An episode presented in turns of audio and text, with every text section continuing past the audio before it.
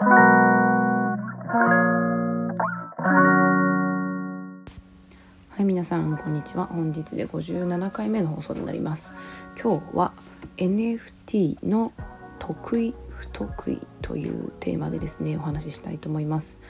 えー、実際活用するなら島でどういうふうにま有効活用できるかなっていうのをちょっと考えてみたっていうテーマで、えー、ちょっと話していきます。はい、昨日ですね、まあ、NFT についてもお話ししたんですけど実際あの買った NFT をどうするっていう問題がまだあるのかなって思いました。あのまあ、昨日ね書いてから、まあ、自分もちょっと Kindle のアンリミテッドであの NFT に関連する本をバーって読んであのちょっといろいろ勉強してみてちょっと自分なりにちょっと考えがまとまったんですけどあの今はですね NFT っていうのは、まあ、主にアートとして、えー、売られているのがちょっと多いと思います。まあ主に言うとあのツイッターのアイコンとか、まあ、SNS のアイコンにするためのあのアートとして売られているのが、まあ、まあ、現状多いかなと思います。でもこれって実際そのちょっと実生活にねあの自分たちが生活してる社会においてはちょっと実用性が乏しいかなって思ってるんですよね。まあ、このネット界隈の人たちは、まあ、そこがねもうほぼリアルぐらいにこの社会的に大事な場になってくる来てる人はその SNS のアイコンってすごい大事だと思うんですけど、まあ、正直その SNS そこまでやらない人たちって、まあ、あのリアルな社会では結構多いしあの SNS やる人にとってもねそのアイコンが変わったってところで なんかそんなに価値を見いだせない人って結構多いと思うんですよ。あそれが大事な人ももちろんいると思うんですけどねまだその分からない人って結構多いと思うんです。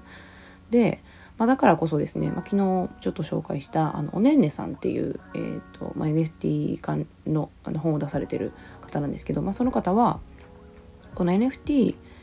のこのアート性だけではなくて NFT に付加価値をつけることで、まあ、価値を見出してもらいましょうというふうに、えーと、本ではおっしゃられてました。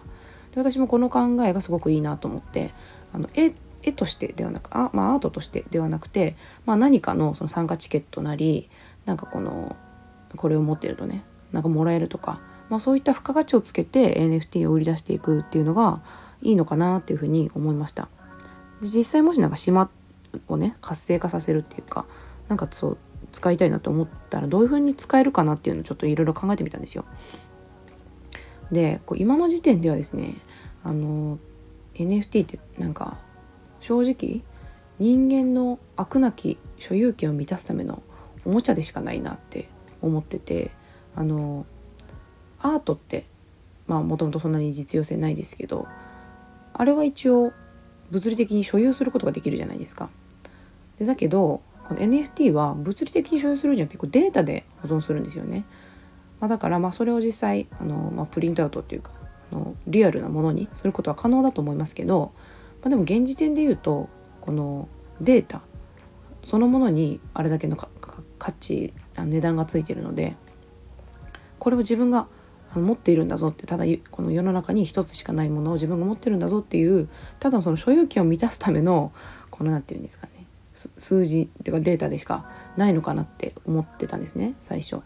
まあ、だからそこをそうじゃなくて実社会にどういうふうに役立たせるかっていうのがこの NFT が世の中に広まっていくためにあのすごくか超えなきゃいけない大きな壁だなって思ってます。はい、であのちょっと話それましたけど、えーまああの話戻してあのその自分のね島にどういうふうに活かせるかなってちょっと考えてみたので、えっ、ー、とまずね、えー、ちょっと性質 NFT のちょ性質についてちょっとあの考えてみたいんですけど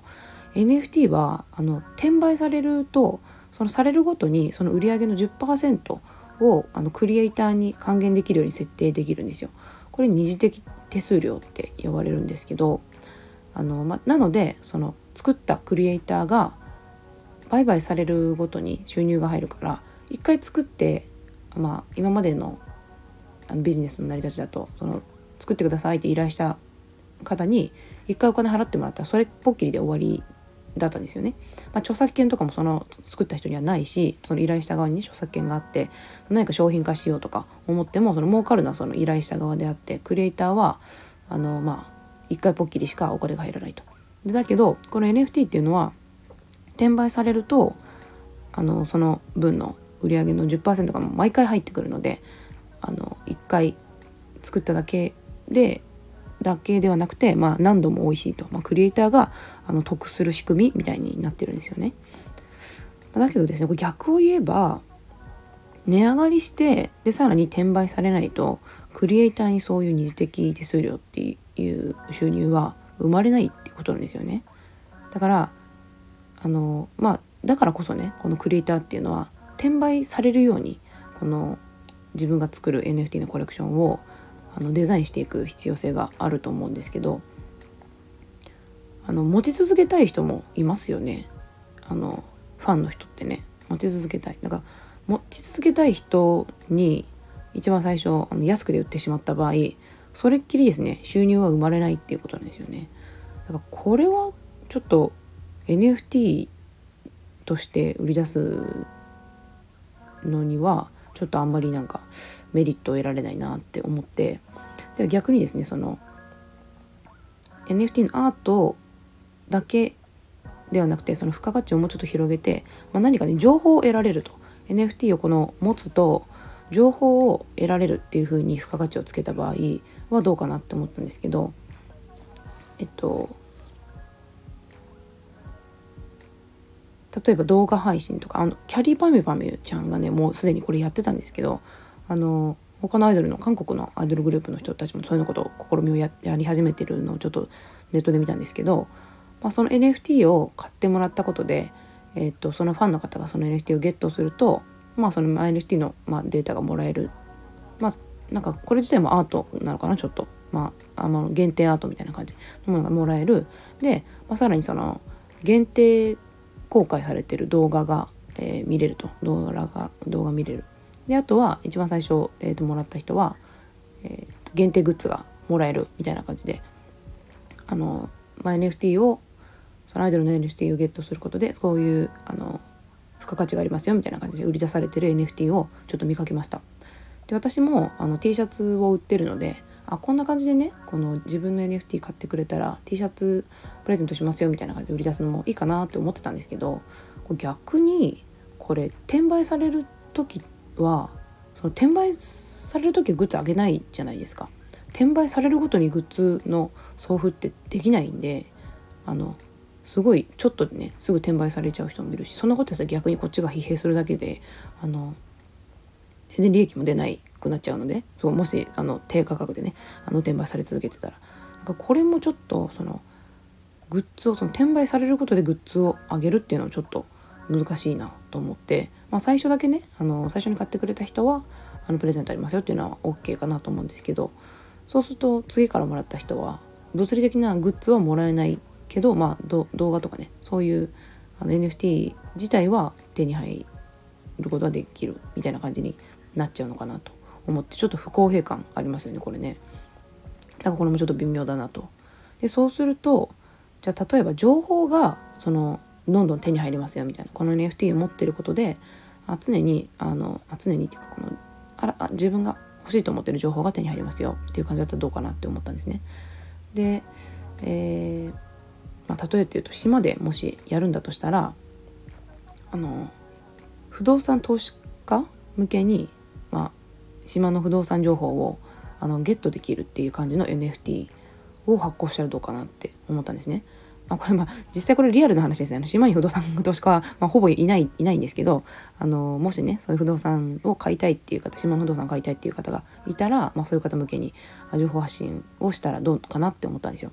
あのこの NFT を持ってることで、まあ、島のお得な、えー、不動産情報が手に入りますみたいな。でえー、っとこれはまあ一番 NFT っていう形態を取るのでは、まあ、一番いいのかなっていうふうには思いました。えっと例えば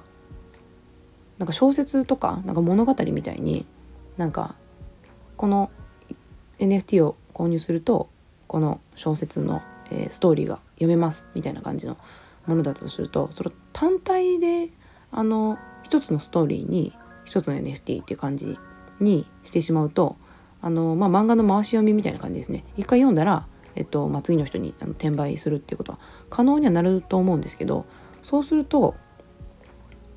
付加価その読み物自体の価値は別に変わってないじゃないですか。そのボリュームが増えてるわけでもないしその読み物自体の価値は変わってないのにこれをあの値上げされまあ売る方がね値上げしたらそれは嬉しいと思うんですけど買う方からしたら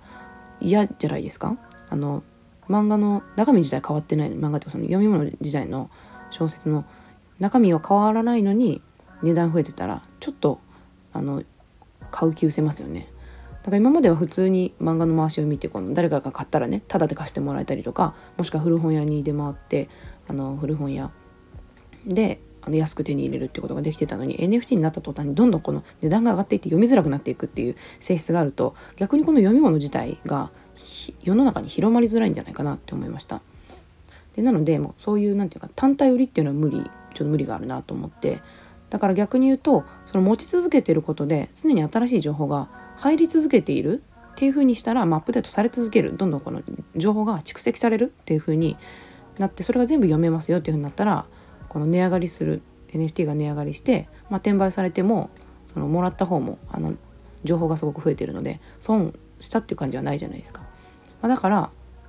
そういう情報が増えていく系の NFT だったらいいかなって思ったんですけどこの島の不動産のね情報も